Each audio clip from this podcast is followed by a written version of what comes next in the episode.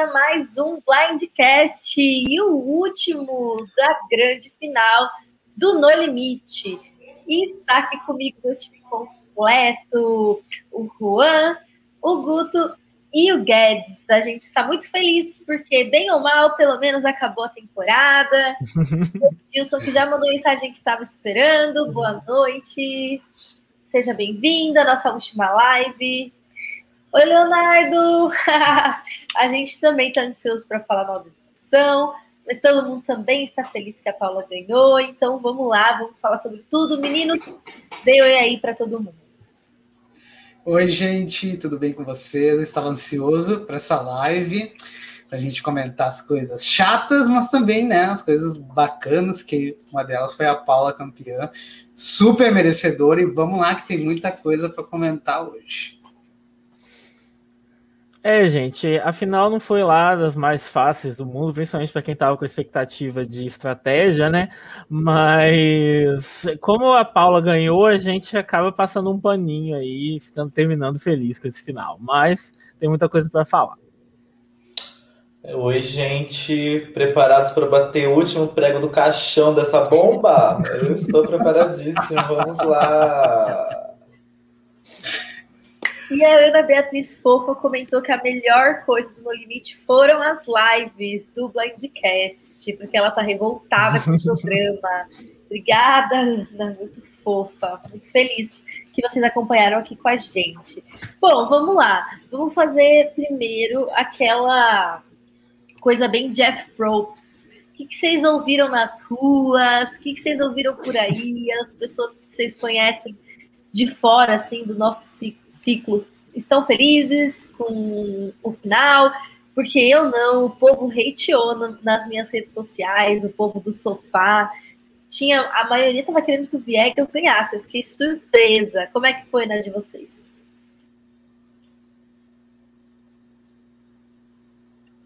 Quem começa? Meu Deus, que tímido. começa, Juan. Uh, eu não olhei as redes sociais, então não sei. Não, o que eu posso falar é que a minha mãe torcia pro André, ela ficou triste quando ele foi eliminado, mas ela ficou feliz que a Paula ganhou, que ela falou que uma mulher merecia ganhar, que ela foi muito guerreira e gostou muito, apesar de ter torcido pro André.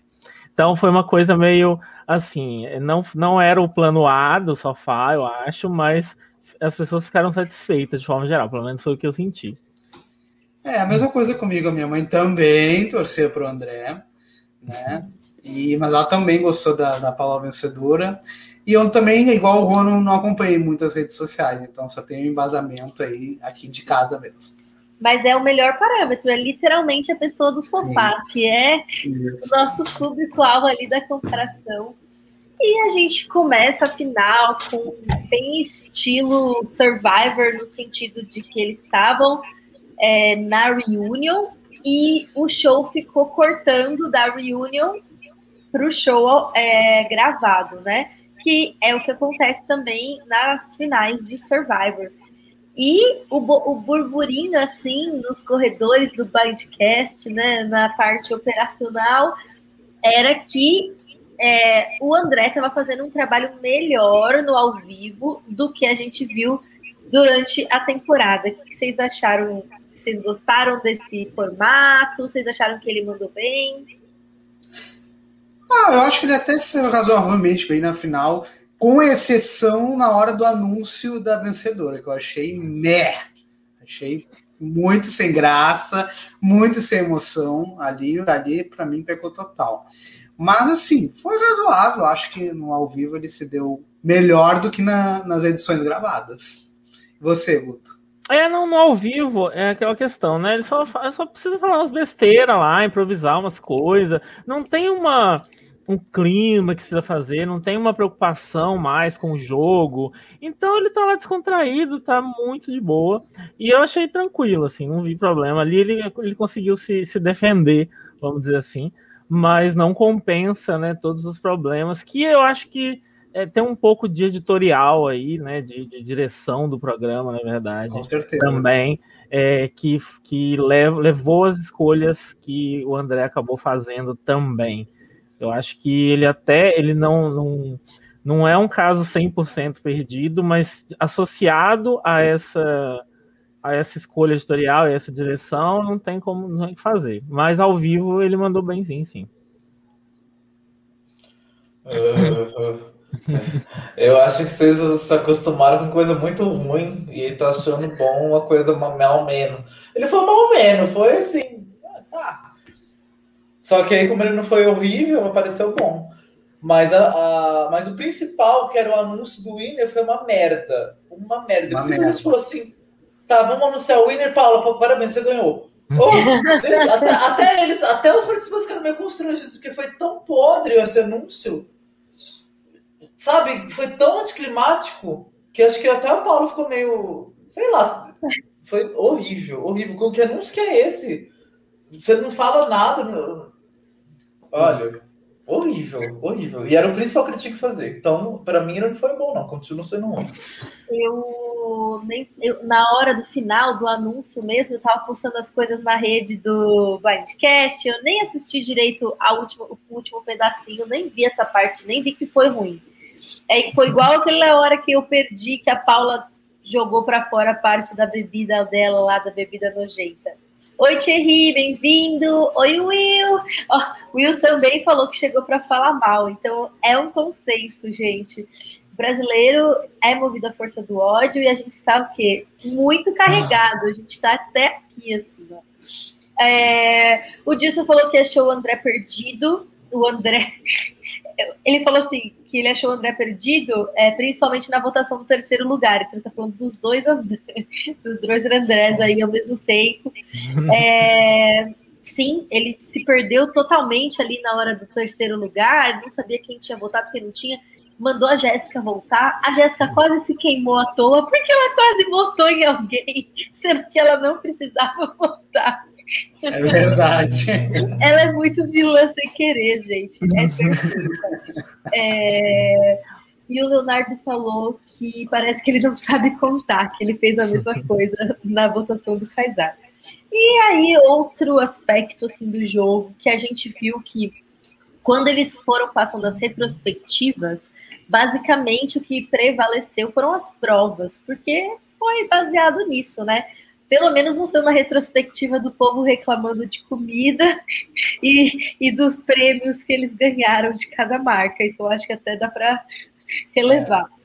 E essa sempre foi um ponto positivo. Acho que desde o começo a gente colocou as provas como um ponto positivo do show, né? Tirando a edição que mostra os spoilers, as provas em si ah. foram bem escolhidas, foram bem adaptadas, e essas da final também foram as duas provas mais emocionantes do show. É, claro que ajuda o fato de que chegou na final quem a gente queria, mas foi muito emocionante, foi muito legal, as duas disputadas até o final.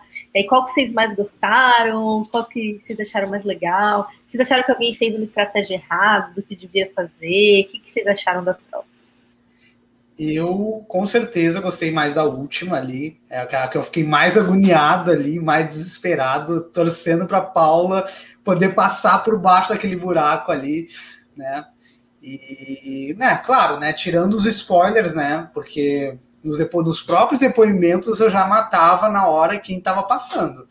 Primeiro depoimento do Viegas, ele, ele chorando, eu falei, tá, Viegas já, nem, nem metade da prova já vi ali que o Viegas, tá, o Viegas tá na final. Com esse depoimento dele chorando, né, entregou tudo. Mas tirando esses detalhes de depoimentos que eu espero profundamente que a Globo na próxima edição é, tome, tome cuidado com isso, as provas foram incríveis, gostei demais. Eu acho que em relação à estratégia, eu acho que não, não, não, não, não faria nada de diferente ali, do calor da emoção, né? Eu me coloco no lugar deles. Não, acho que não, não conseguiria, acho que eu agiria da mesma forma. E você, Guto? É, eu também acho a segunda, achei a segunda prova muito melhor do que a primeira, é, principalmente porque eles não tinham como copiar do outro na segunda prova, né? Então isso dá uma, um ânimo maior de acompanhar e de ver o que, que eles estão fazendo. E é legal, assim, porque tinha algumas especificidades, sabe? De, o, por exemplo, o tamanho deles influenciaria, né? Na questão da estratégia para cavar.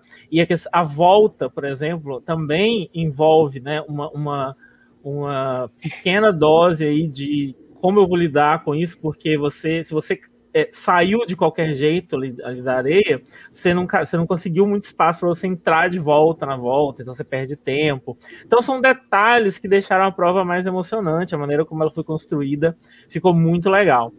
É, foi a segunda prova eu, eu achei assim, em termos de, de, de Good TV e tudo, eu achei 10 de 10, tirando os depoimentos porque avacalharam mesmo. E assim, é, foi emocionante a, a, disputa entre o Zulu e a Paula em um determinado momento, né? Ou André e a Paula, não lembro.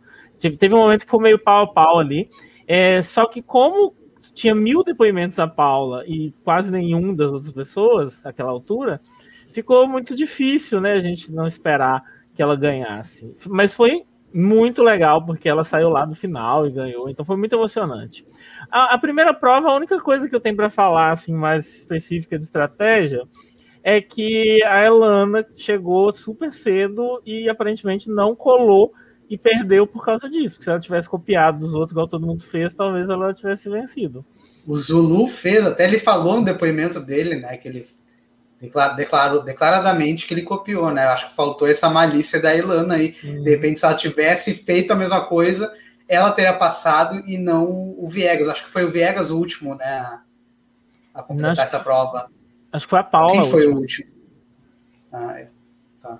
Então, então a ela, foi ela... Viegas. Acho que não foi, não foi bom. Foi, foi bom não ter foi o Viegas. Foi o Viegas, foi o Viegas, foi o Viegas. É, a, você, Paula passou, a, Paula passou, na frente dele, mesmo ela tendo hum. ficado um tempo atrás, né? Uhum. Verdade. E você, Rô, você tem a falar das provas?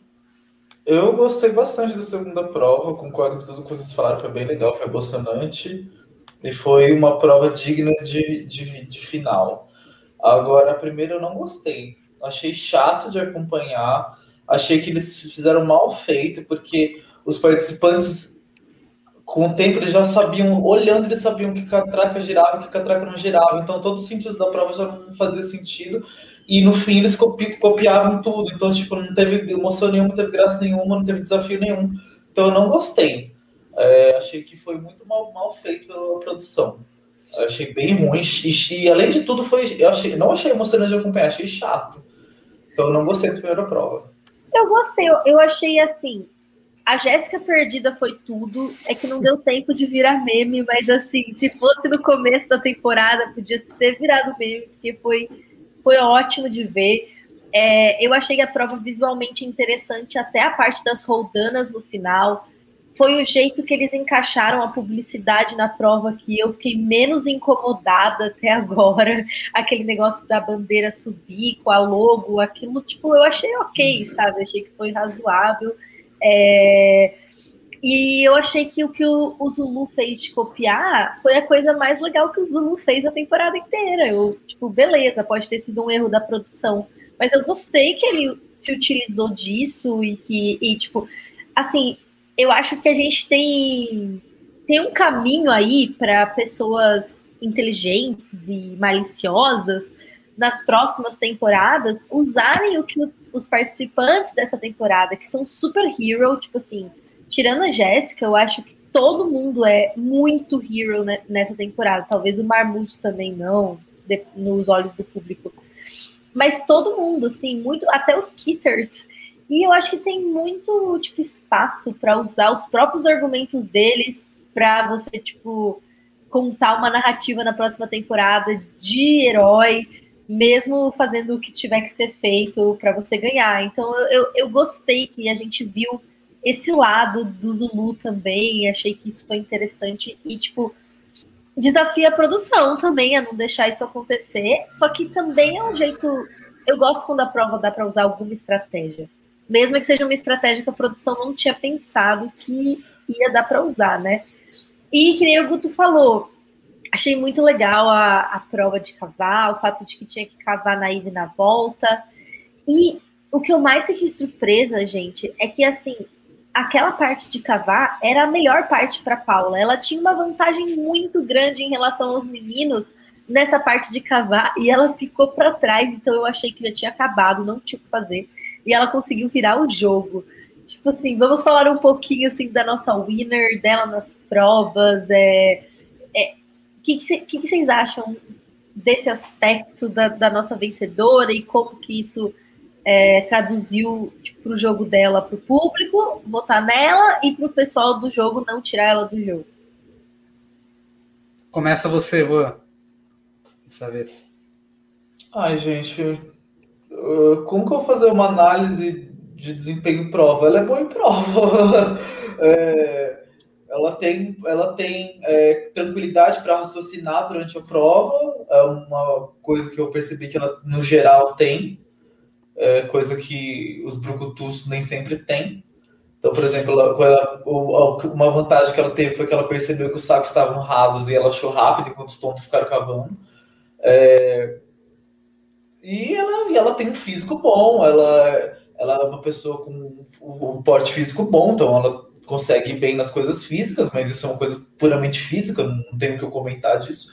E é isso, ela, a, a única coisa que eu tenho para destacar é que ela consegue, ela tem tranquilidade para raciocinar durante a prova, é a vantagem que ela tem sobre os homens. Fora isso, ela é boa em prova porque ela é fisicamente é, é, é, em forma, então é isso, igual o André, igual o Zulu.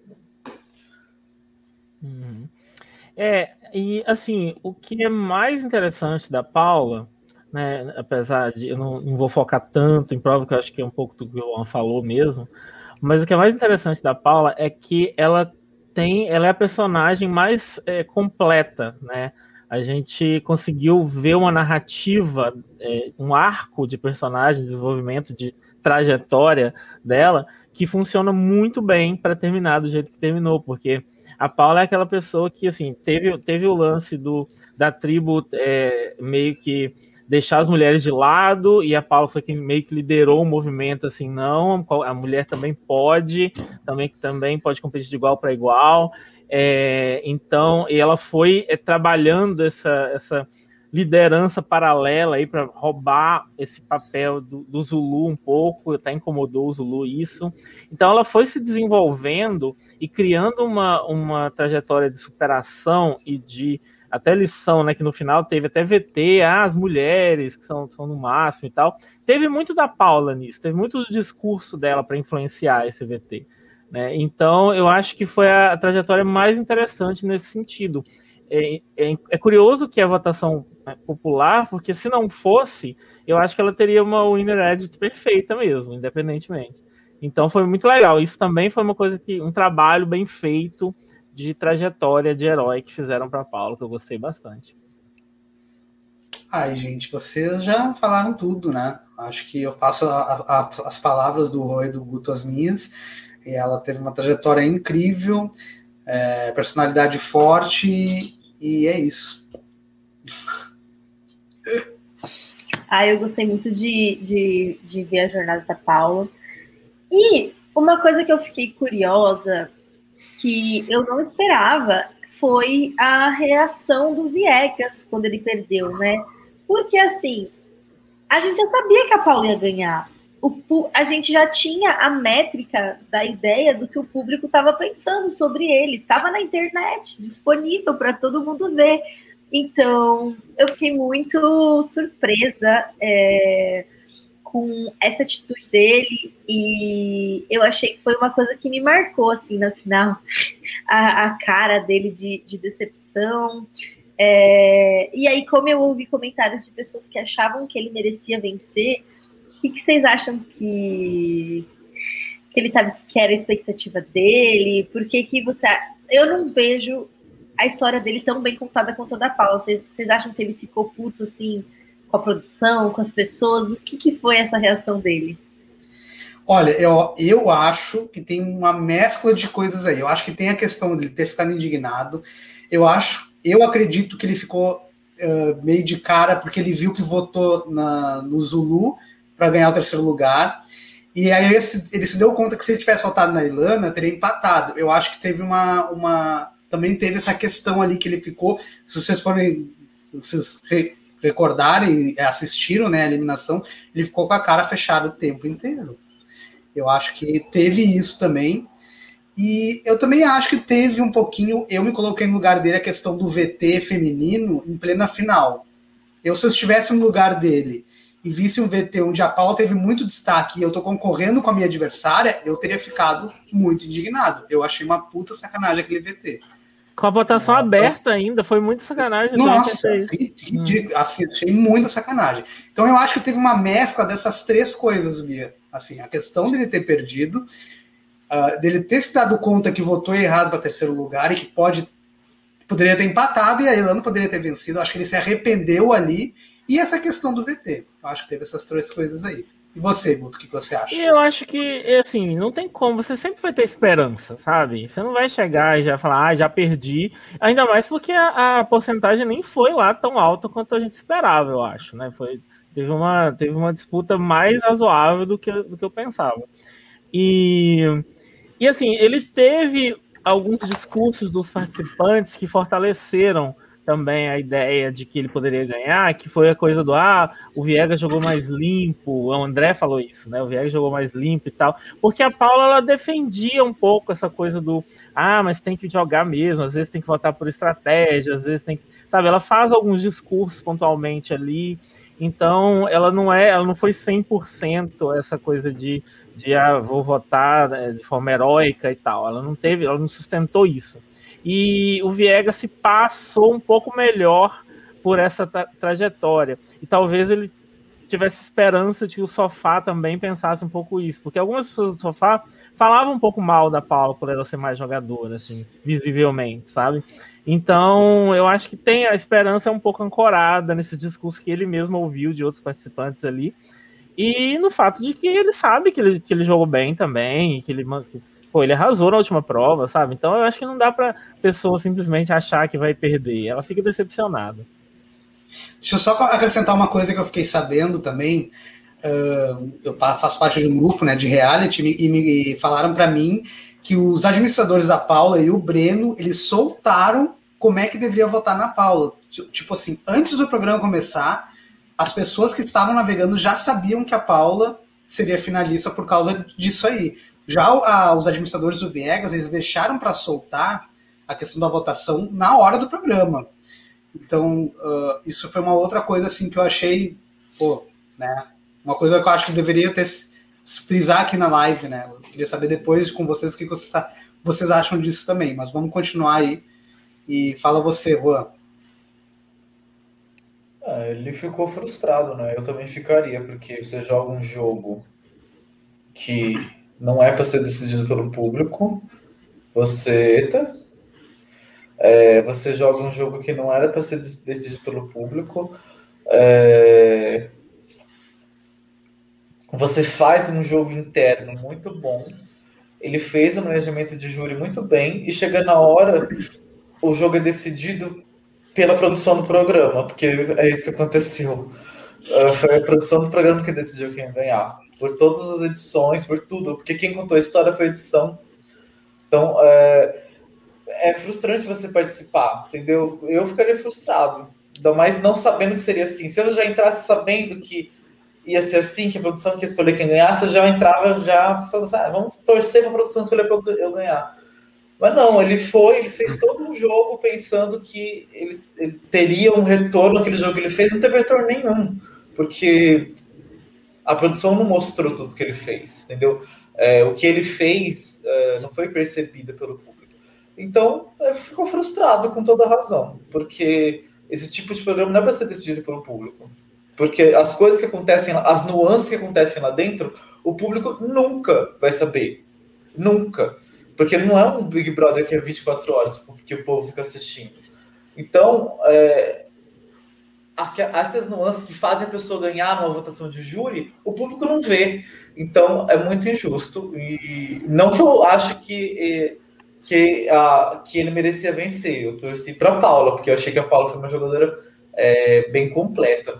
Mas ele também foi um jogador muito bom. E, e o que frustra é que foi tirado da mão dele o poder de tentar ganhar, entendeu? De batalhar é, igualmente com a Paula, dentro dos poderes de cada um e ver quem ganhava. Não, entendeu? Foi Sim. a produção contou uma história e aí o público decidiu, de acordo com a história que a produção contou, que a gente não sabe até onde é realmente aquilo ou não. Sim. É, Bem-vindo também, Queen Lee, Hirohan. E também o Matheus de Sá, que chegaram agora, bem-vindos. É, peraí, antes de, de, de falar sobre o que o Will está dizendo, deixa eu só fazer um comentário da, do, que, do que o Juan estava falando, né? É... Ai, eu me perdi. Eu tenho feito isso muito. é...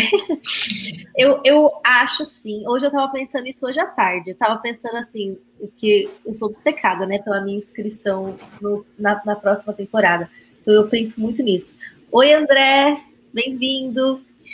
E, e eu fiquei pensando como, tipo assim, ser estratégico tem que ser jogar aquele jogo que você está jogando. Então, o problema não é ser decidido pelo público. O problema é justamente o que o Will estava perguntando.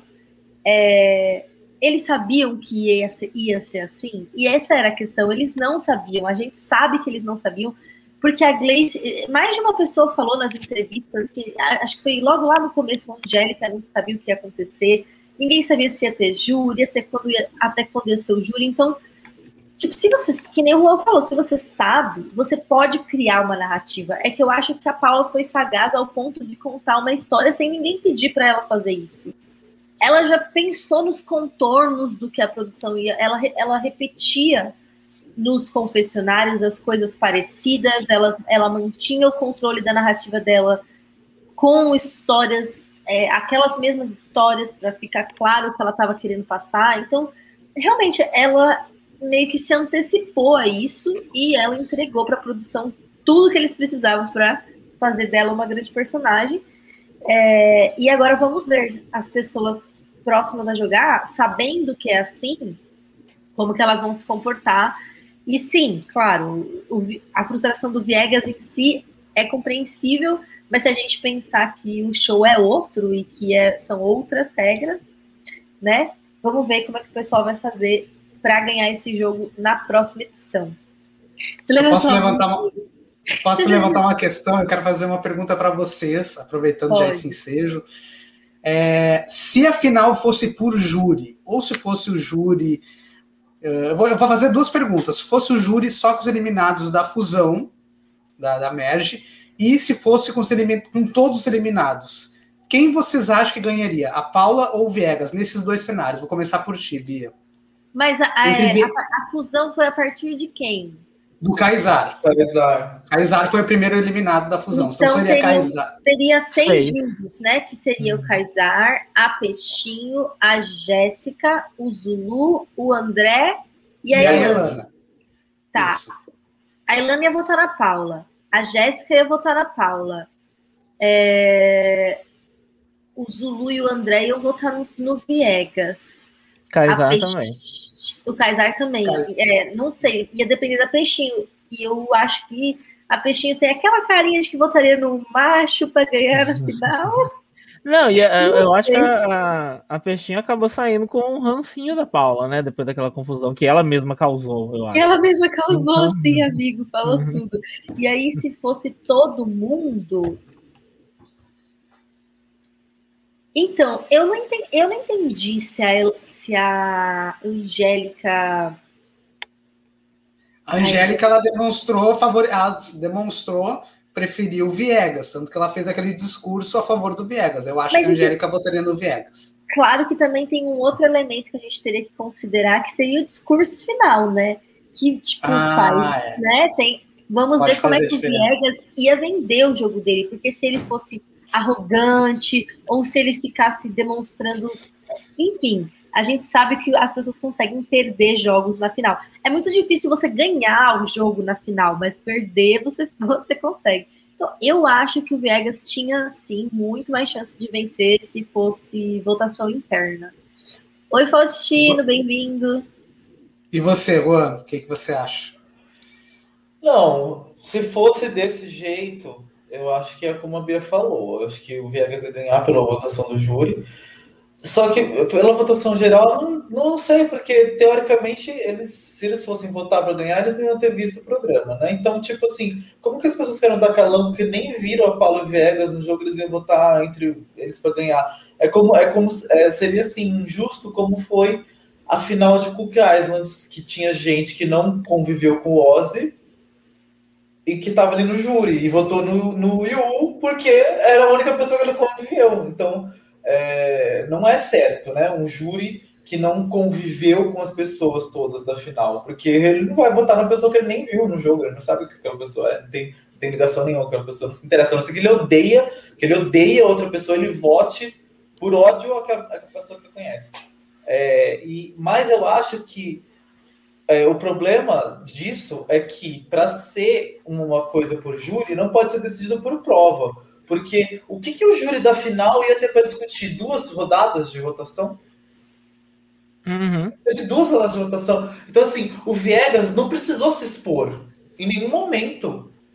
Porque tudo aconteceu. Foi, teve duas rodadas em que ele não precisou fazer nada. A Paula se expôs um pouco mais e por isso que a gente, naquele momento, ela teria uma consequência um pouco maior acabaria perdendo. Mas a gente não sabe. Se fosse votação, o Viegas, em algum momento, ia ter que se expor, ia ter que trair alguém, ia ter que fazer alguma coisa. Então, é uma, uma hipótese que não dá para a gente medir, porque não tem como um júri por provas decidir o jogo, né? Então, é, fica assim. Eu acho que é uma coisa que a gente pode de, é, fazer para brincar, mas assim, não é um parâmetro que dá realmente para medir, porque o jogo teria sido totalmente diferente se fosse para ser decidido por júri, né? Então, ia acontecer muitas mais coisas. E antes da gente analisar, então, é, o que a gente pensou dos jogadores antes de começar a temporada e o que eles acabaram entregando para a gente, vamos falar sobre o elefante na sala, que é o que todo mundo está achando que pode ser uma das coisas que, se não for mudada, vai fazer com que o próximo No Limite seja um fracasso de novo, que até já vi o pessoal comentando aqui. Isso foi dito lá no nosso Instagram várias vezes, lá na, na live de primeiras impressões que é o André. O pessoal não quer que o André seja renovado para a próxima temporada, mas na, lá na nossa final, né, na final do No Limite, ele falou, ah, até 2022, nos vemos em 2022, lembrou todo mundo para baixar o aplicativo do IT, para fazer as inscrições. E o que, que, vocês acham? Vocês acham que tem melhora? Vocês acham que é melhor eles desistirem do André e partirem para outra? O que vocês acham que é o caminho mais sensato para a produção fazer? Começa você, Guto. Ah, todo mundo viu o quanto o André foi criticado. É, e todo mundo viu uma solução muito mais palpável que teria, já poderia ter acontecido esse ano, é, que era a ideia de colocar o Mion para apresentar. Eu não assisti o Mion apresentando reality, eu nunca, eu nunca vi. Mas é, levando em conta o que a gente assistiu esse ano, eu tenho quase certeza que seria uma boa ideia. Então, eu acho que não tem problema o André ter falado até 2022. Ele, ele vai aparecer aí na tela das pessoas de algum jeito, mas não precisa ser no limite, não. E eu realmente acho que essa troca, agora que eles têm tempo para pensar, faria sentido. E você, Juan? Eu acho que tem que trocar. Ele foi muito ruim. Uh, ele estragou todos os portais, ele não deu emoção nenhuma. Olha o anúncio de winner que ele fez. Que é isso? Que que é isso, sabe? Horrível. Só que qual que é o problema? Ele é amigo do Boninho. Exato. E, e o Boninho, a, a, é, como que pode um profissional do nível do Boninho decidir as coisas por amizade? Cara, que que é isso? Você não vê que ele não tem capacidade? Então, eu acho que só vai mudar se os patrocinadores pedirem para mudar. Porque senão não vai mudar, porque ele é amigo do Boninho. Simplesmente isso. Ah, eu concordo com o Juan. Eu acho também que ele não, não vai mudar, ele vai continuar. Eu acho que, mesmo eles tendo, ouvindo as críticas, as pessoas criticando, eu acho que o Boninho vai, vai bem como o Juan falou, vai levar a questão da amizade e vai botar o André na próxima temporada, a não ser que faça um barulho muito grande e eu gostaria muito também, como o Guto falou, do, de ver o Mion apresentando. Acho que o Mion se daria muito bem no Limite, eu acho. Seria um bom nome. O Leonardo falou o Rodrigo Hilbert, Leonardo Neves Corrêa. Não sei, eu, curioso, fiquei curioso para ver. Será? De repente, eu acho que ele se daria bem também. E você, Bia, o que você acha? Você estava muda, viu? Você estava tentando falar e estava muda. Ai, gente, agora já foi. Mas assim, é Ah, eu acho que não vai. Eles não vão. Os patrocinadores não vão reclamar. Gente, deve estar tá vendendo que nem água, seja lá o que, que é que eles que eles estão vendendo aí, deve estar tá dando certo, porque, tipo assim, sei lá, o Boninho tem tanto dinheiro, tanto poder, e ele não tem, tipo, um. Aquela vontade de fazer um negócio bem feito, sei lá, né? Não sei. Tipo, eu, se eu tivesse a possibilidade de fazer tipo, o maior show do universo, eu ia fazer tudo ao meu alcance para ser o show mais da hora do universo. E, tipo, se, se o critério é esse que o Juan falou, de ah, os patrocinadores acharem que tá bom, vai ficar ele, então vai ficar ele. Porque ele é um grande garoto propaganda, ele é tipo um Golden Retriever sorridente que você coloca do lado do produto e todo mundo compra aquilo. Então, enfim. É isso. Uhum. Então, se é isso, é isso. Vamos falar de coisa boa, vamos falar de arquétipos e de tirar sarro da gente se a gente tiver feito várias coisas erradas e elogiar o que a gente tiver acertado. Raboninho, coloca aí então o nosso primeiro eliminado, que foi a primeira pessoa que a gente escolheu o perfil. É, não está muito grande na tela para mim, mas eu não sei como é que tá para vocês aí no chat. É, tá como destaque. Olha só, olha só a propaganda, hein, gente? Ó, ó, ó. Tá como destaque lá no nosso Instagram. Então, se você também está ouvindo depois no Spotify, no Deezer, você pode ir lá no Instagram do Blindcast, que é Blindcast Underline Survivor.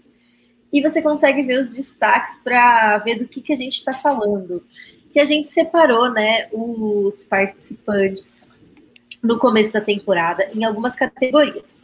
Que era o vilão, o gado. O gado é aquela pessoa que tende a ser leal a alguém é, e que provavelmente vai chegar na final e não tem chance de vencer.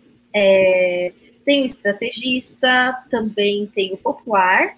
O popular a gente definiu como uma pessoa que é naturalmente gostável e agradável e consegue conviver com todo mundo e o competidor, que é uma pessoa que quer superar, é, passar os obstáculos e tal, e normalmente é uma pessoa esportista e tudo mais. E o barraqueiro, que é o último, o último dos nossos arquétipos. Aí a gente pegou cada um dos participantes e a gente supôs o que, que a gente achava que eles iam ser. Aí o Mahmoud, a gente achou que ele ia ser barraqueiro a gente. E aí, o que vocês acharam? Foi isso que ele entregou no show? A gente acertou? Qual a opinião de vocês? Não teve muito tempo, coitadinho, né? Ele foi o primeiro eliminado, mas eu ainda acho que. eu ainda acho que se ele tivesse continuado, ele ia, ele ia manter esse perfil sim. Eu acho que ele estava. E eu vi que ele estava muito. Apesar de ser muito rápido, ele estava realmente envolvido no jogo. Uh, naquele episódio que ele participou, eu vi que ele ia ser bem. ia ser um dos poucos estrategistas dessa edição. Uma pena. Uh, ele foi barraqueiro, sim, porque em um episódio ele se envolveu numa confusão já. Hum, que deu um saco Também lá, acho isso. Eu acho que ele cumpriu sim o que a gente coisou. Ele surpreendeu na parte estratégica, que a gente não apostou. Ele mostrou que ele teria, né? Se ele tivesse ficado. E se tivesse, se o programa tivesse né, dado uma brecha para isso, mas o programa não estava interessado nisso. Mas ele, eu acho que para quem estava em um episódio, ele entregou o barraco, sim. Também Concordo. acho, gente. Uhum. É, Fala, Guta. E, e aí a próxima. Guta não falou. Não, mas eu concordo mesmo. Eu ia falar exatamente é. o que o Juan falou. Também acho que para um episódio dá para encaixar ele com barraqueiro. Então, gente, eu vou, pra gente não demorar muito, eu vou meio que indo, e aí vocês vão chamando a palavra quando vocês quiserem falar, beleza? Tá é, a próxima eliminada foi a Angélica e a gente também colocou o perfil barraqueiro nela. E aí? Total, cumpriu também com dois episódios com maestria, não tem muito o que falar. É, e nem, nem foi tanto assim dentro do limite, mas fora, depois que ela saiu, ela fez tanto barraco que já pra mim já cota mais do que cumprida. Uhum. Ó, o pessoal, hoje é bem-vindo. Ah, não, tudo bem. Você chegou, você chegou no meio ainda. A gente ainda vai terminar de falar de tudo antes. E Angélica Rainha, assim, ela estava muito gata também na final ontem. Não sei se vocês viram, eu compartilhei o look dela lá no perfil do Bandcast, achei que ela estava linda. E ah, outra rainha maravilhosa que entregou bastante, que a gente também colocou como barraqueira foi a Ariadna, que assim também entregou, né? Eu achei que ela também foi barraqueira, sim. Tipo, eu acho que se a gente for ver com o público do sofá, vai ser uma característica que vão lembrar dela ter discutido com a Iris ali e tal. O que vocês acham? Também ela discutiu com a Iris, ela, ela também teve, ela reclamou quando os caras deixaram as meninas de lado, elas, e assim, para mim ela foi barraqueira do bem, sabe? Em todos os barracos eu fiquei do lado dela. Então também não tem do que reclamar. Além de entregar, ela ainda entregou tudo certo e foi sensata nas coisas. E ainda então, gerou não... memes épicos, né? Uhum. Sim, completamente. Eu, assim, de verdade, eu acredito que ela rolando do barranco é o momento mais memorável desse No Limite. Eu acho que é o olho de cabra do No Limite. Eu não tô sendo exagerada. Eu acho que. tanto é que eles tiveram que usar essa cena todos os episódios naqueles quadros que eles colocavam lá do cara da comédia e tal. Simplesmente foi. Ela marcou a temporada com, com com um rolamento. Quer falar alguma coisa, Juan? É, eu não acho que ela foi barraqueira, não. Eu acho que ela é, trouxe polêmicas, mas não acho que ela foi barraqueira, porque ela sempre teve posturas anti-brigas. Então, tipo assim, tanto que quando a Iris foi escrota com ela, ela teve uma postura super é, madura, assim, que eu acho que eu não teria a paciência que ela teve. E então eu não sei, eu, eu não acho que ela foi barraqueira, não. Eu acho que ela acabou dando algumas polêmicas por algum, alguns contextos, mas não que ela foi barraqueira, sabe? Não sei. Não acho que ela tenha sido, não acho que ela foi bem de boa. E se eu, se eu não estiver enganada, a próxima pessoa que saiu foi o nosso Kitter, o nosso surfista Lucas Chumbo. E a gente falou que ele tinha um perfil de gado, que era aquela pessoa que ia ser meio que a mão direita do líder, que ia chegar longe, mas que não tinha chance de ganhar. E eu acho que não, acho que eu mudei de ideia quanto a ele. Eu acho que ele teria sim chance de ganhar se ele chegasse na final. Achei que ele puxa o protagonismo para ele mais do que um, um gado puxaria. E talvez assim, se fosse um espelho dele mulher, que a gente vai chegar lá e vamos falar sobre isso, acho que seria um gado. Mas sendo um homem e a passada de pano maestria que o povo ia dar para ele, eu acho que sim, acho que ele acho que ele não seria gado, acho que ele poderia vencer. O que vocês acham, meninos? Ele tem elementos de gado, né? Assim, de é, ser aquela história de ser o braço direito. Ele era meio que um braço direito ali do Zulu, de certa forma, em alguns pontos. É, ele também foi com a galera quando a única vez que ele votou, mas são, são coisas muito é, é, sutis para a gente poder dizer que ele é gado. Né? O que acabou prevalecendo foi que ele era bem aventureiro, bem competitivo e tal, então acaba que é difícil chamar de gado com o pouco que a gente viu.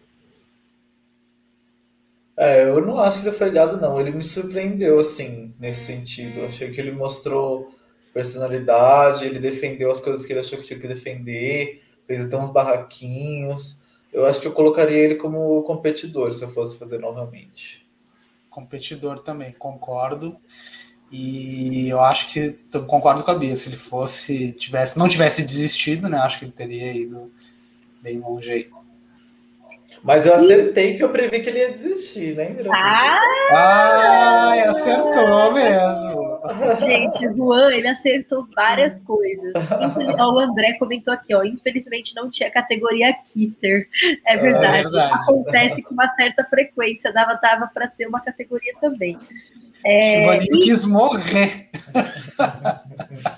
Eu não lembro exatamente a sequência, mas eu acho que Rabone lembra. Olha aí, Rabone lembra. O próximo Kitter e mais um dos Guilhermes oh. foi a pessoa que saiu. E a gente colocou gado e a gente acertou. Puta gado do caramba, mano. Puta merda, velho.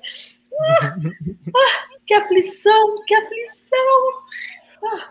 A única coisa que eu lembro do Bill era a pança dele depois daquela, daquele churrasco lá.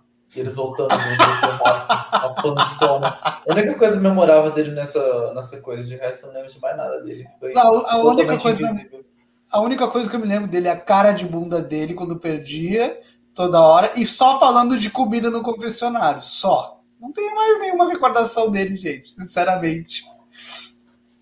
Não, e aí vocês viram a última polêmica que a Lumena chamou ele de gostoso e ele não gostou?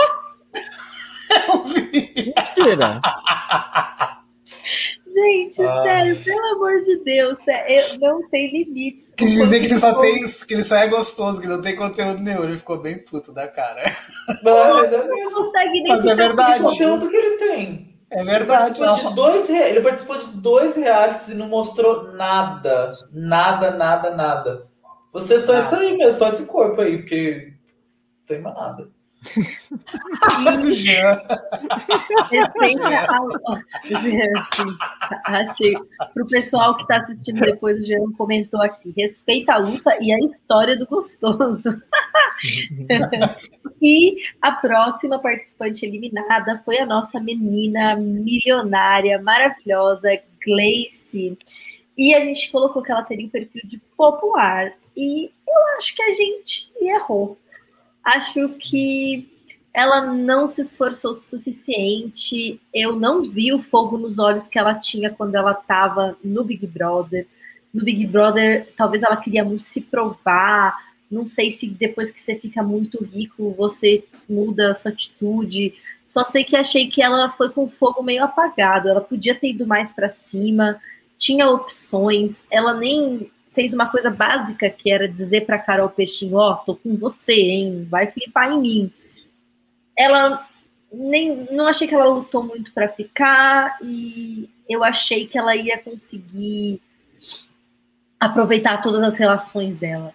Sabe aquela coisa quando você briga com alguém num jogo, aí você cai com a pessoa num jogo de novo, aí você vai lá no, PVT dela e fala, ai, vamos começar do zero, não sei o quê, cada jogo é um jogo.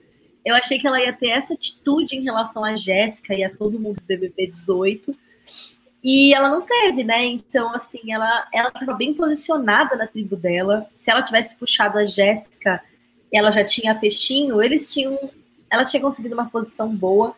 Então eu não acho que ela foi de um perfil popular, não. Acho que ela. Não sei onde eu colocaria ela, mas achei que ela foi fraca demais para esse perfil. Eu acho que eu colocaria, apesar de não, ter sido muito, muito marcante, mas eu colocaria no, na questão de barraqueira, porque ela teve conflitos ali com alguns personagens do, do, do programa. Então, eu, se eu fosse ver agora a, a, a trajetória dela, eu colocaria como barraqueira. E você, Guto? Olha, eu amei a Grace no programa, então eu, eu, eu, fiquei meio chocado com o que a Bia falou agora, porque eu, eu achei que ela entregou tudo que ela podia entregar, mas não, eu entendo... Não, como, como personagem como pra personagem, câmera, uhum. eu acho que sim, eu tava falando mais do jogo uhum. só, sabe? É, é que eu, eu acho, assim, que ela jogou dentro do que é, se se imagina que era o jogo ali, sabe? Eu acho que ela jogou mais do que a média do, do que daquelas pessoas. Então, eu gosto do que ela fez por isso. Ela só não teve a ideia que a Jéssica teve de falar, olha, vamos fazer uma aliança, né? Claramente, assim. Eu acho que foi aí que ela perdeu. Mas eu ainda acho que ela fez bem, assim. Eu acho que ela teve mais é, é força de vontade do que boa parte do, do elenco para tentar sobreviver, assim. Ela para mim ela foi um dos destaques nesse sentido mas também não acho que ela foi popular, né? Claramente ela, ela teve muita dificuldade de se manter na tribo, ela estava sempre em perigo, e acho que ela tá mais para barraqueira mesmo. Ela teve problema com a Angélica, ela teve problema com o Bill, é, então eu acho que, que ela se o encaixaria. Uhum. E você, Juan? É, eu concordo com o Guto. Eu acho, eu acho que ela brigou sim para ficar, ela lutou, fez o que ela podia. Ela foi uma das que mais lutou, porque a maioria ficou meio passivo, ela não, ela foi, tentou, tentou. É, e eu, eu vi também, é, via Gana nela nas provas. Eu acho que ela teve muito, muita força assim no jogo, assim, é, não foi bem em alguns aspectos, mas ela teve força de vontade, assim. É, não foi popular, porque ela não foi uma pessoa popular na tribo dela. É, isso com certeza a gente errou. É, mas eu não sei se ela, ela. Ela foi um pouco estratégica, mas não muito. Ela foi é, um pouco competidora, mas também não muito. E foi barraqueira, mas também não muito. Então eu não sei qual eu encaixaria. Eu acho que eu encaixaria em competidora, porque ela se destacou em algumas provas e que ninguém imaginava que ela ia se destacar. Então acho que por ser uma coisa que ela surpreendeu, eu colocaria nesse em competidora. Porque ela foi melhor nas provas do que todo mundo imaginava, eu acho. E agora um perfil que com certeza a gente acertou, gente. Essa não tem que dizer que é uma das vilãs da nossa temporada. E olha só que interessante. 89% do nosso, do nosso público lá do Instagram achou que a gente estava errado, achou que ela não tinha o perfil de vilã. Então nós fomos pioneiros. O Juan uhum. trouxe aquelas informações, ele embasou muito bem é, o argumento dele e acabou que a gente, tipo, acabou cedendo e concordando com ele e a nossa vilã, assim, a vilã de verdade, né? Porque a Jéssica é uma vilã fabricada para o sofá, ela não fez nada demais. É. Mas a vilã de verdade do show, pelo menos do pré-merge, foi a Iris. O que, que vocês acharam dessa vilã? Vocês acham que já passou? Eu acho que eu prefiro pessoas que sejam maldosas no sentido de, tipo, ser zoeiras, do que pessoas que, tipo, são vilãs por ser preconceituosas. Isso não é, não é legal de ver na TV, né? Então, tipo assim, chega! É, se você é um vilão debochado, né, ainda passa, mas é, do jeito que ela foi ali, não tem condições. E o homem convenceu em loco, assim, eu achava, eu não fazia ideia de, de, de nada que ele falou, né, e ele foi falando, falando, e eu falei, gente, é, então, acho que acho que pode ser e aceitei, assim, mas fiquei chocado. Eu lembro, de... eu lembro que na, na, no dia da votação tu defendeu bastante a Iris, até dizendo, não. não é assim. Você, Juan? É, é isso, não me surpreendeu em nada. Ela foi ali a bolsominion que eu enxergava que ela era. Do lugar que ela saiu, gente, é só isso aí. É... Quem que trabalha naquela televisão? Siqueira Júnior. Olha aí. Quem que tá lá? Siqueira Júnior. As coisas mais horrendas estão lá naquela televisão. E ela ficou lá um tempão. É, e nem apresentava tão bem, sabe? Então você já imagina que, que tipo de gente que ela é. E, e ela mostrou. Então, assim, é, ela, ela, ela acabou sendo, de certa forma, uh, um alívio em alguns momentos, porque o programa estava tão ruim que mesmo uma coisa ruim só por ser alguma coisa que estava acontecendo, dava um alívio, sabe? Só que ela não é o tipo de entretenimento que eu quero ver. Porque esse tipo de coisa é, não tem que ter espaço, né? Já passou o tempo de dar espaço para esse tipo de gente. E, mas ela acabou sendo assim. É, um alívio no programa, de certa forma, porque o programa estava horrível, não acontecia nada, né? Mas é, não, não foi uma coisa boa. É, e o tom dela também não ficou no preconceito. A gente teve esse momento extremamente desagradável, mas passaram-se alguns episódios e o tom dela já estava diferente daquele, e aí ficou, ficou tragável, ficou aceitável assistir o, o que ela proporcionou. E como não recordar daquele momento impagável quando ela, trocou de tribo e soltou todos, todos os pontos fracos, as fofocas, pontos fracos e fortes da, da outra equipe. Sim, ela foi uma personagem muito marcante, né? Eu acho que, que é, não era o que a gente queria, mas ela entregou momentos bons, ela trouxe discussões boas, ela ajudou a Paula a criar a narrativa feminina é, eu acho que ela se destacou na prova, enfim, teve, ela conseguiu melhorar, né, assim, na prova. Ela falou de estratégia abertamente, então tivemos alguns pontinhos positivos aí. É, a gente, infelizmente, acaba tendo que ser um pouco tolerante com algumas coisas que a gente queria não ser, porque as coisas são complexas. Guilherme. O próximo eliminado foi Guilherme. E a gente colocou que ele Nem seria... lembrava, gente. Nem lembrava, ele estava no programa.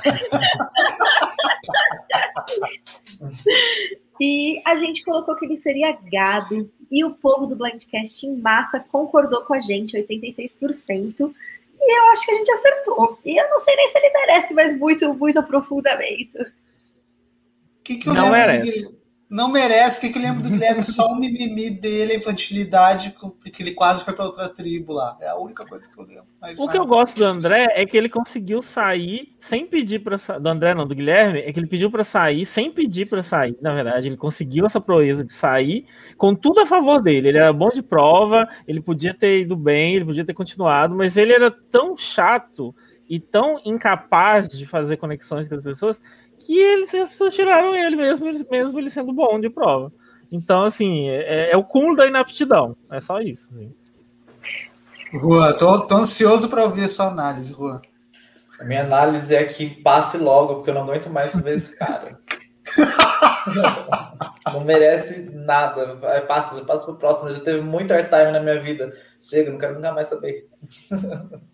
E outra pessoa que teve muito airtime foi nosso próximo eliminado, que foi o primeiro eliminado da Merge, que foi o nosso leitor de borra de café, Kaysar, o grande queridinho do público e da produção. Todo mundo oh. nas redes aí, né, nas ruas. É, o que eu ouvi foi: ai, nem quero mais assistir agora que o Kaysar saiu.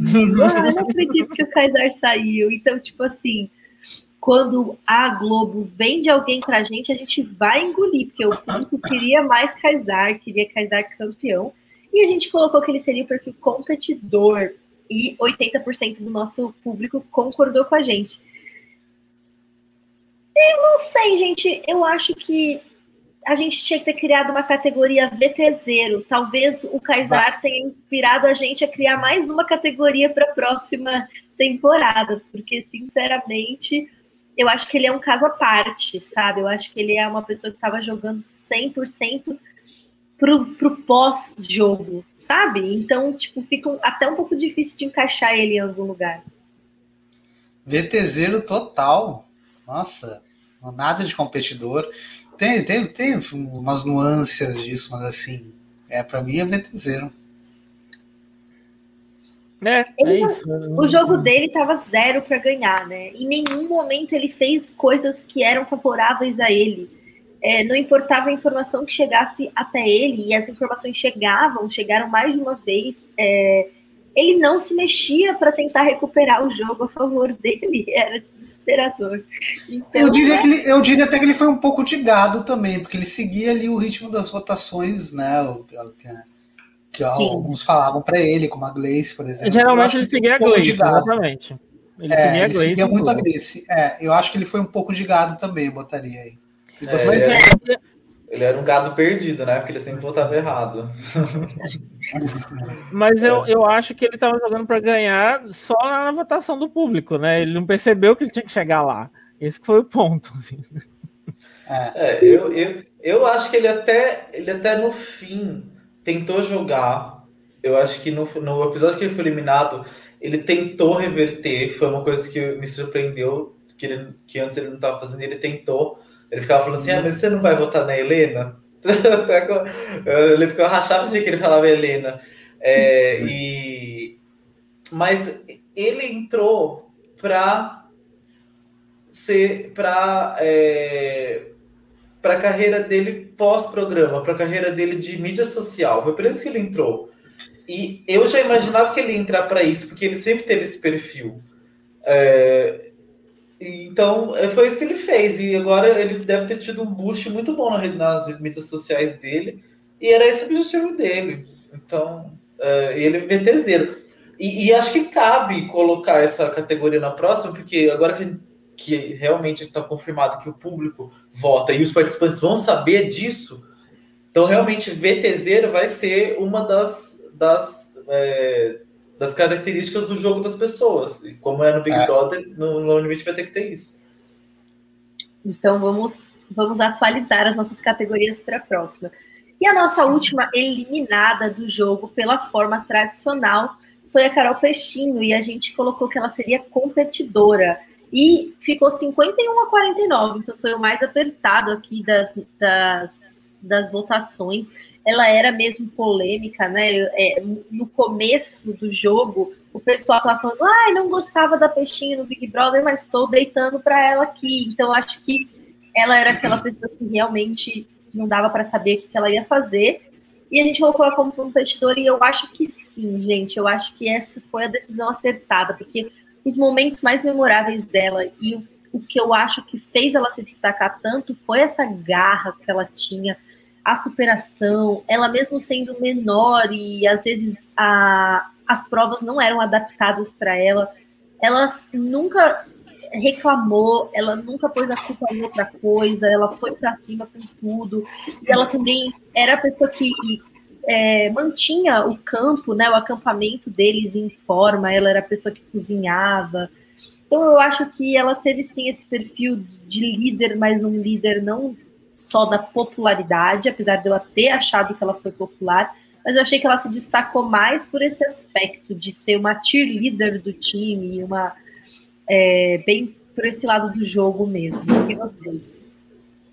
Ah, eu concordo contigo. A única coisa que. Única, uma das únicas coisas negativas foi no episódio que ela saiu, que ela, em vez de ir atrás, ela ficou rezando, né? e orando e meditando para tentar fugir da eliminação e não teve atitude, né?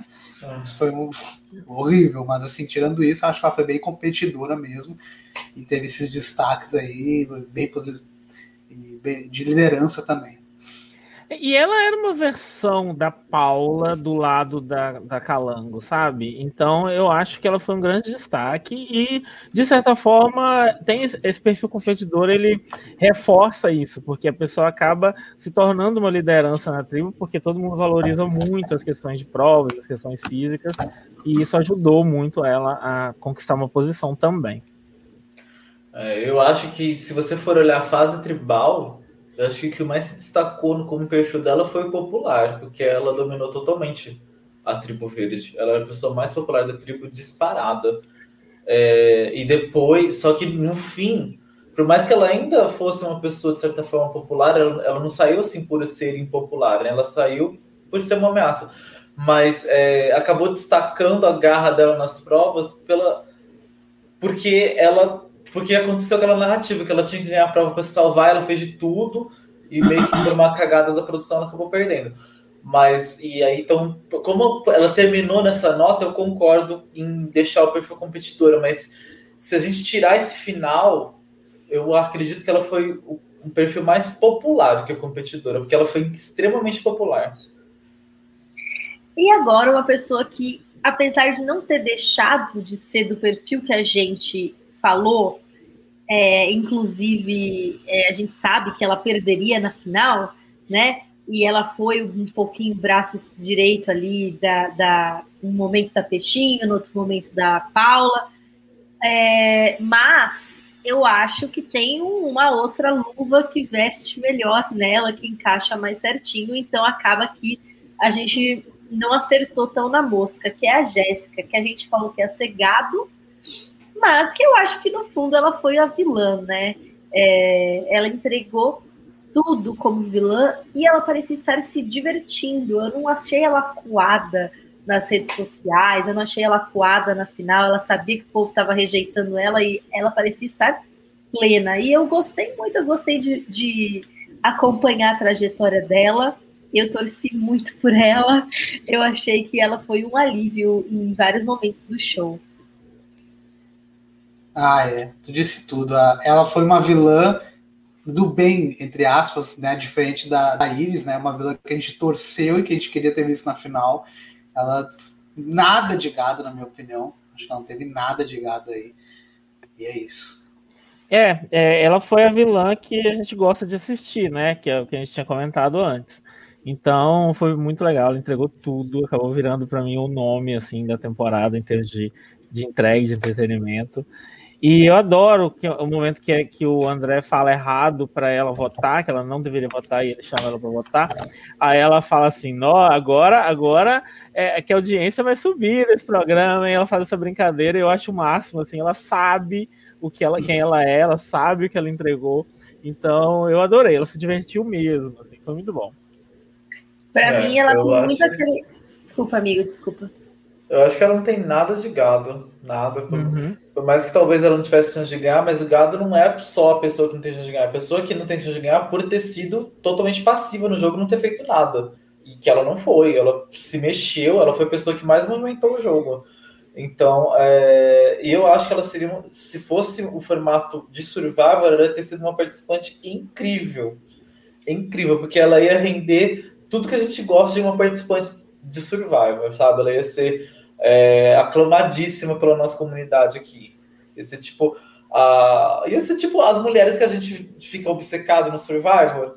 Ela ia ser. Porque é a mulher que fica underdog, consegue fazer jogada para escapar, tal, a gente, que a gente adora. Ela ia ser uma personagem maravilhosa. Mostrou gana para continuar, sabe? Mostrou que é capaz de tudo para continuar, que pensa no, no jogo dela, individual que joga quem tiver que jogar debaixo do ônibus, se for para se salvar. Enfim, ela era uma participante que, se fosse Survivor, ia ser uma participante maravilhosa. Sim. E a última eliminada, a outra mulher que foi eliminada por prova junto com a Jéssica foi a Elana. Que aí nesse a gente errou, gente. A gente colocou o perfil estrategista para Elana. E eu acho que no fundo ela acabou sendo gado. O que, vocês acham? Gado. Gado, gado. De ver que interessante, 67% achou que ela também seria estrategista. Todos nós afundamos nessa aposta, né? Eu acho que ela foi gado totalmente, não tem nem é. muito o que falar. A Irlanda não teve um, não teve não teve história assim para poder contar nessa, nessa temporada. É. é que ela é uma pessoa que não é gada por falta de capacidade, como os machos ridículos lá. Mas ela. Eu senti que ela acabou se acomodando no jogo. Ela ficou preguiçosa, ela deixou a Paula fazer todo o trabalho, sabe? Ficou lá. Então ela foi uma gada por opção, que é triste, né? Sim, muito ruim. E outro, mas aí, em compensação, esse a gente acertou em cheio, que foi o Zulu, que a gente colocou competidor.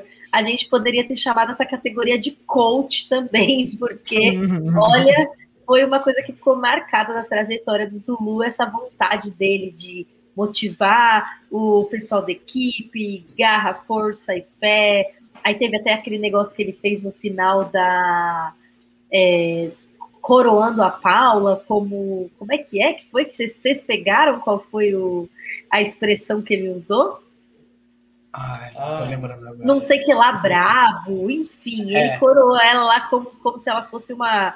Nossa, você é muito forte, você merece esse prêmio de força. Então, o Zulu foi o nosso competidor. Eu acho que ele representa essa categoria muito bem, né? Total. E olha que interessante, é. 91% também apostou em competidor. Isso aí. Hum. É, eu já tinha, eu já tinha essa noção do Zulu, porque eu assisti, eu lembro bem de todo, quase todos os BBBs, né? Sou um quarentão assumido. então, assim, é, quando eu vi que ele estava no programa, foi minha aposta de cara, né? Porque ele já, já tinha esse perfil no BBB e cumpriu aí com, com maestria esse perfil. É, era só isso, Boa. né? Ele, ah. ele não teve outra coisa. Ele para parecer que para ele eles estavam só num, num, jogo de prova, porque ele só falava disso, ele só pensava nisso, ele só pensava em equipe, os votos dele eram todos guiados pela equipe, ah, a gente tem que manter a equipe, não sei o que, tudo, tudo equipe. Então, tipo assim, ele só, só era só isso, ele não tinha outra característica, não tem, era zero todas as outras características e 100% essa daí. E você, Guto? Não, eu acho que é isso. Vocês já falaram tudo, podem passar que eu concordo. O nosso, é, ele teve ali só uma malícia. O nosso amigo hétero aqui ajudou a gente a, a, a saber o que era o que ele tinha falado. Broca casca grossa. Da onde ele tirou essa, eu não consigo pensar. E por fim, o nosso, por fim não, né? Mas assim, antes de chegar nos nossos finalistas, o último eliminado do jogo, que foi em terceiro lugar, pela decisão dos eliminados, né, por, pelo júri que teve, foi o André que a gente errou. A gente acertou de uma certa forma, a gente errou, mas acertou, porque ele teve o perfil popular. E, tipo assim, ele não foi popular no sentido estratégico da palavra, porque ele poderia ter sido eliminado em vários momentos, ele teve algumas sortes com algumas twists, né, como a, a Iris ser mandada para lá, é, as, ter mudado para a prova dinâmica, e ele ter ficado imune no primeiro CT da Merge, várias coisas aconteceram favoráveis a ele, então ele teve muita sorte. Mas ele foi popular sim, porque a gente viu que o cast votou nele para ganhar o terceiro lugar, né? E a gente viu também que ele foi amado pelo público. Então, acho que a gente acertou. E olha, o pessoal lá do, do Blindcast lá no Instagram achou que não, achou que ele não era, não. 55% votou não. É uma situação similar ao que o Juan falou da Peixinho, assim que se você pegar a história inicial e os primeiros e a parte tribal, por exemplo, a gente não consegue ver tanto essa questão de, dele ser popular. Mas aí, do jeito que o arco dele termina, ele, ele sai como um personagem popular, né? Essa que é a, é a, realidade. Mas isso não foi muito por ele, não foi quem, por quem ele é, e muito pelas circunstâncias que acabaram envolvendo o destino dele no programa, a trajetória dele no programa. Então, a gente errou, mas acertou, acertou errando, não sei exatamente. O que você acha, Juan? É, eu acho que se encaixa assim o popular, só que eu acho que sobressaiu o competidor para ele, porque ele foi o cara que ganhou as imunidades individuais na hora certa. Então, tipo, ele só chegou onde ele chegou porque ele ganhou as duas, ele ficou imune nos dois episódios da fusão né? Ele se destacou muito nas provas, então, o pessoal comentava assim, ah, tem o André na prova tal. Então ele foi um competidor, e, ele, e o foco dele era esse também, né? Ele sempre falava tal. É, e ele cresceu, inclusive, em desempenho no programa. É, então eu acho que o maior dele foi o competidor. Por mais que o popular tenha ficado muito forte também, só que o competidor ficou fortíssimo. Acho que, é, pela visão geral, ele ficou como o maior competidor. Então eu acho que é, eu acho que competidor fica um pouquinho mais, mais que popular. É, eu ia falar exatamente o que tu falou, Juan, então faço das suas, as minhas palavras. Também concordo 100%. Acho que foi um pouco mais competidor, mas ele teve essa, essa linha aí de popular também. Mas se fosse medir na balança, botaria mais competidor o André. E o nosso runner-up, o nosso primeiro perdedor, que, apesar da cara de bunda e frustração, ganhou 100 mil reais. a gente colocou ele como vilão e ele não poderia ter sido mais o oposto, né? Chegou na final até é, sendo visto pelas pessoas de casa e pela produção como a pessoa que jogou mais limpo, que teve o jogo mais honrado, que tal, tal, tal. Então ele foi justamente o contrário eu não sei, acho que a gente poderia colocar ele tanto como popular quanto como estrategista. O que vocês acham que ficaria melhor para ele? Eu acho que estrategista caberia mais para ele. A vilão não acho. teve nada, acho que a gente errou mesmo, né? Uh, nós e, e, a maioria né, dos votantes aí, mas eu botaria estrategista para ele. Eu ainda acho que se continuasse, ele poderia pegar, porque eu acho que ele era capaz de fazer sim jogadas, é que ele acabou não precisando fazer jogada, mas eu acho que é, ele ia fazer coisa assim. Mas é, como não aconteceu, eu acho que estrategista encaixa mais, porque ele, ele foi popular, mas eu acho que ele foi estrategista na forma como ele fez o social dele. Então uhum. eu acho uhum. que sobressaiu o estratégico dele. Exato. Ai, olha só, tá chegando na hora do fim da live, hein, gente? Eu tô até bocejando, que soninho. Nossa, é... ficar acordado até tarde no dia da final. Aliás, esse, esse No Limite super tarde bagunçava a minha semana, gente. Eu, ia Nossa, tarde demais. na terça, uhum. e aí na, na quarta-feira já acordava meio atrapalhada. Por fim, a nossa grande finalista, a gente colocou ela corretamente, eu acho, como estrategista. Ela acertou a estratégia em todos os quesitos, no um a um. Se você for ver o jeito que ela lidou com as provas, se você for ver o jeito que ela deu os depoimentos, a forma que ela se portou nas redes sociais, enfim. Ela acertou, foi 10 de 10 em todos os desafios que vieram pela frente dela. É claro que se fosse um Survivor. É... Au, parecia tipo, o gato com o olhinho me arranhou, gente. Doeu muito. É, eu acho que se fosse um Survivor, ela ainda teria que comer um pouquinho de arroz e feijão. Acho que faltou algumas malícias. É, por exemplo, tipo, ela não lidou é, tão bem com a Peixinho quanto ela poderia, porque ela podia ter flipado a Peixinho sim ali, ela não precisava ter tomado aquele voto. É, então é isso, ela foi sim, na minha opinião, a estrategista da temporada. É, mas claro, daria para encaixar ela como popular também e tal, mas acho que estrategista prevaleceu. Eu acho que a gente não ia ter sentido que a gente errou em várias possibilidades. Se a gente tivesse colocado ela competidora, a gente ia assim falar, ah, acertamos. Se a gente tivesse colocado popular, a gente ia falar acertamos. A Paula é isso, entendeu? Ela, ela simplesmente entregou tudo e, e, e dá, dá a sensação de que ela é ótima em todas as coisas que, que, que valorizam um, um jogador nesse programa, assim. Então é difícil a gente até resumir a Paula a um arquétipo desses. É verdade. Mas também acho que, que ela foi estrategista, sim. A gente. Ela é a famosa ameaça tripla, né? Ela é uhum. social, estratégica e põe em provas. É. Mas eu acho que a gente acertou sim. Por mais que ela tenha as outras coisas, eu acho que o estrategista sobressaiu, porque ela era competidora, era. Só que é aquilo que eu falei no começo da live. É, ela a vantagem dela é que ela pensava, então ela era estratégica na prova. Ela era estratégica no social. Então, assim, ela era popular? Era. Ela era competidora? Era. Só que tudo isso por trás da estratégia dela. Então, ela fazia isso tudo muito bem porque ela era estrategista. Então, eu acho que o estrategista é o que se sobressai nela. Então, eu acho que a gente acertou em cheio.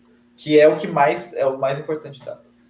É, é o destaque dela, mas eu, eu concordo que ela é um pacote completo aí de estrategista, popular, né? E competidora também, né? Eu também botaria aí nesse combo. Sim, mas, é. o, né, mas o maior destaque realmente foi o lado estratégico da Paula, assim, arrasou. E é isso, então, gente. Entre erros e acertos, eu acho que a gente, na maioria das vezes, acertou. É, e eu acho que o cast entregou muito. O cast, tipo assim, é, teve várias coisas boas desse cast. Se a produção tivesse incentivado, eu tenho certeza que eles teriam entregado mais ainda. Várias pessoas ali tinham potencial de entender o jogo e de jogar do jeito que a gente é, sabe. Tipo, a Elana, se tivesse tido uma swap, a gente poderia ter visto outros lados das pessoas. Se tivesse tido uma merge de verdade, a gente podia ter visto outros lados das pessoas. Enfim, eu acho que o cast era bom, eu acho que o cast entregou. Foi, junto com as provas, um dos pontos altos. Acho que assim, a locação, as provas, o cast foram os pontos altos, enquanto que a edição, é, o, o apresentador, né, e a produção no geral, né, as escolhas, né, as escolhas mesmo de bastidores acabaram que não foram o melhor. E a gente espera que para a próxima temporada eles peguem um pouquinho do que a gente reclamou nas redes, o que, que fez é, não ser tão assistido no limite para eles tentarem consertar. A gente viu que eles mudaram algumas coisinhas ao longo da temporada que a gente, que a gente comentou e provavelmente estava todo mundo comentando. Então a gente sabe que algum feedback, algum, algumas correções eles estão fazendo. Esperança sempre tenho. Vocês sempre quebra a cara, mas sempre tenho. Mas o melhor de tudo, de tudo, como o Dilson falou no começo da live, foi, então, como a Ana Beatriz falou, né, no começo da live, foi a gente assistir aqui juntos e comentando toda semana.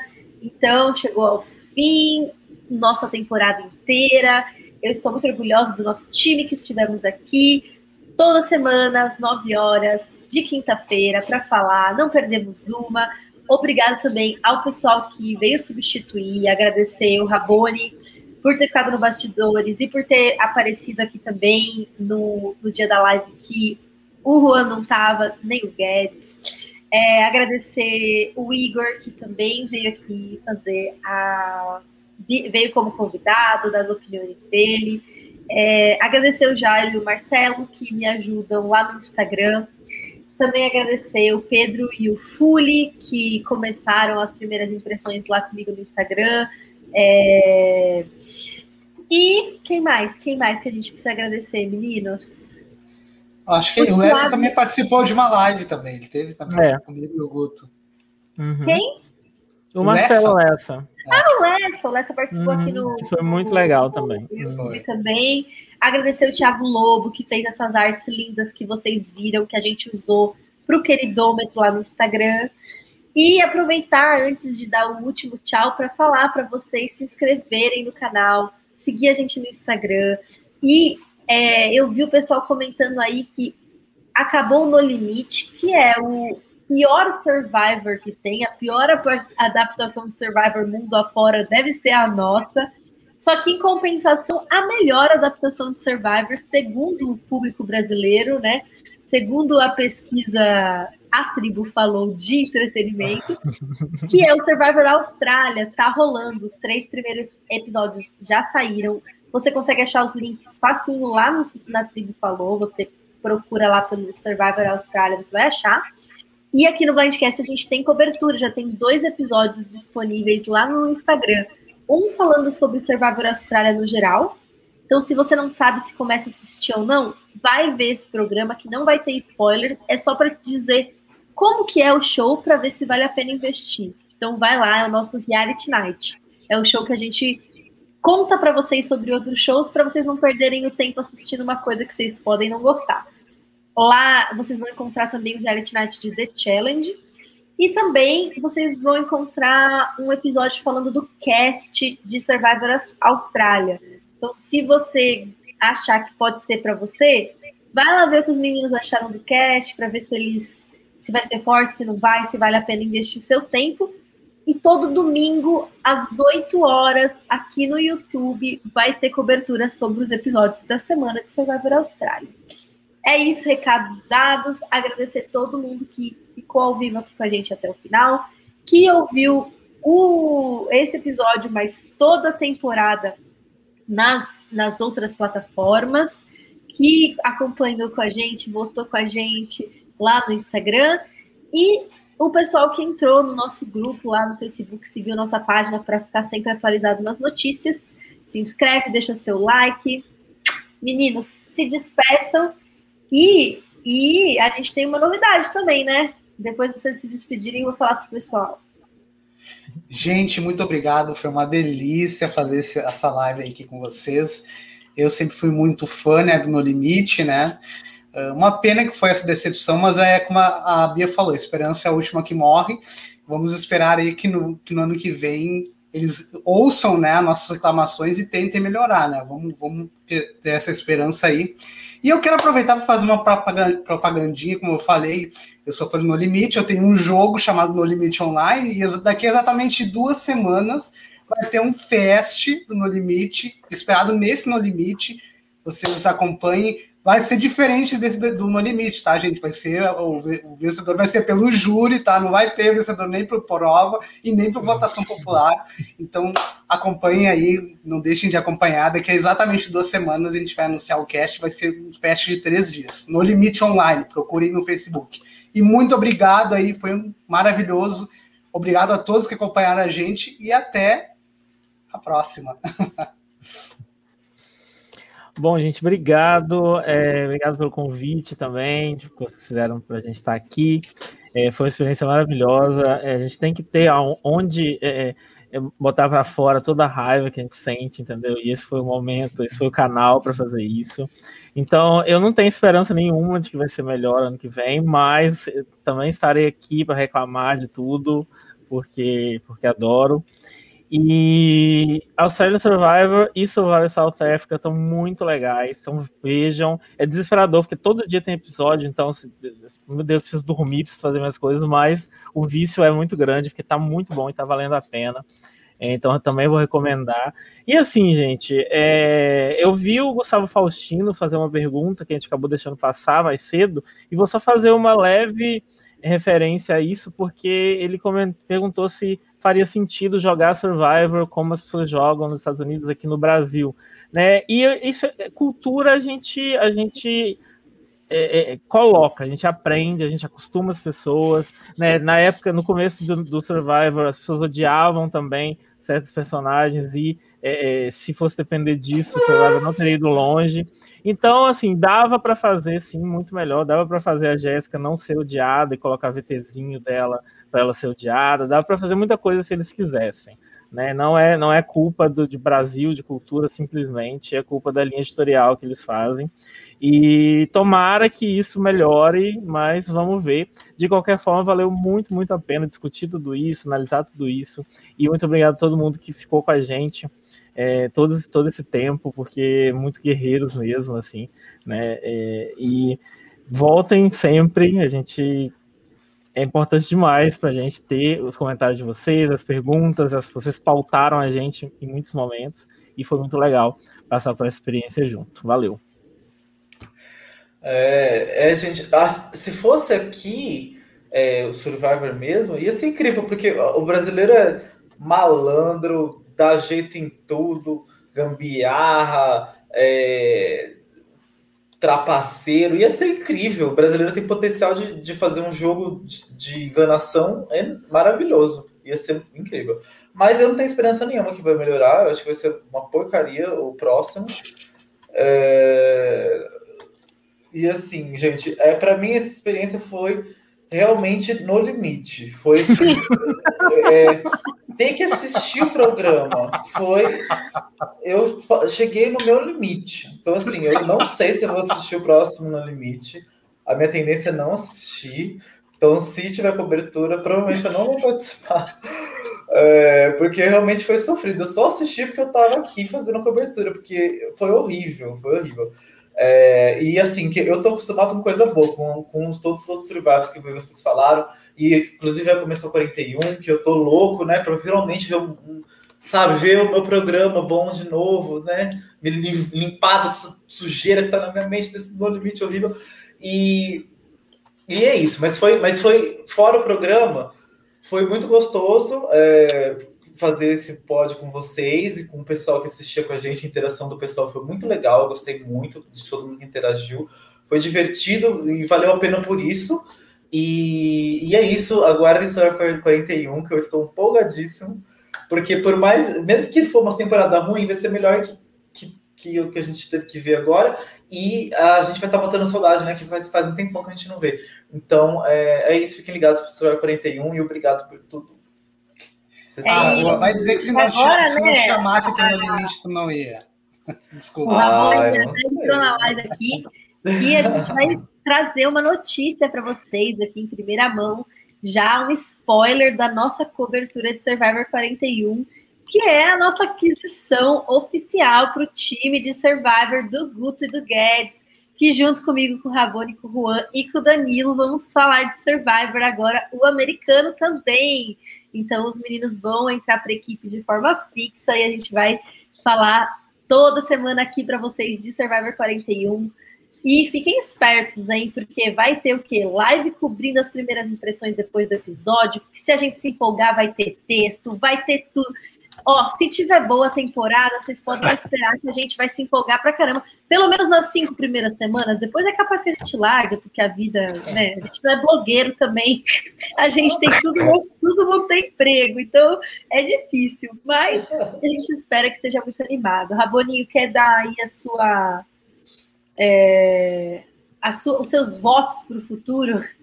Não, se tem uma coisa que se no limite ajudou é que agora a gente vai olhar Survivor com muito mais amor, né? A gente não vai criticar mais, entendeu? A gente vai ver aquela temporada ruim vai achar boa.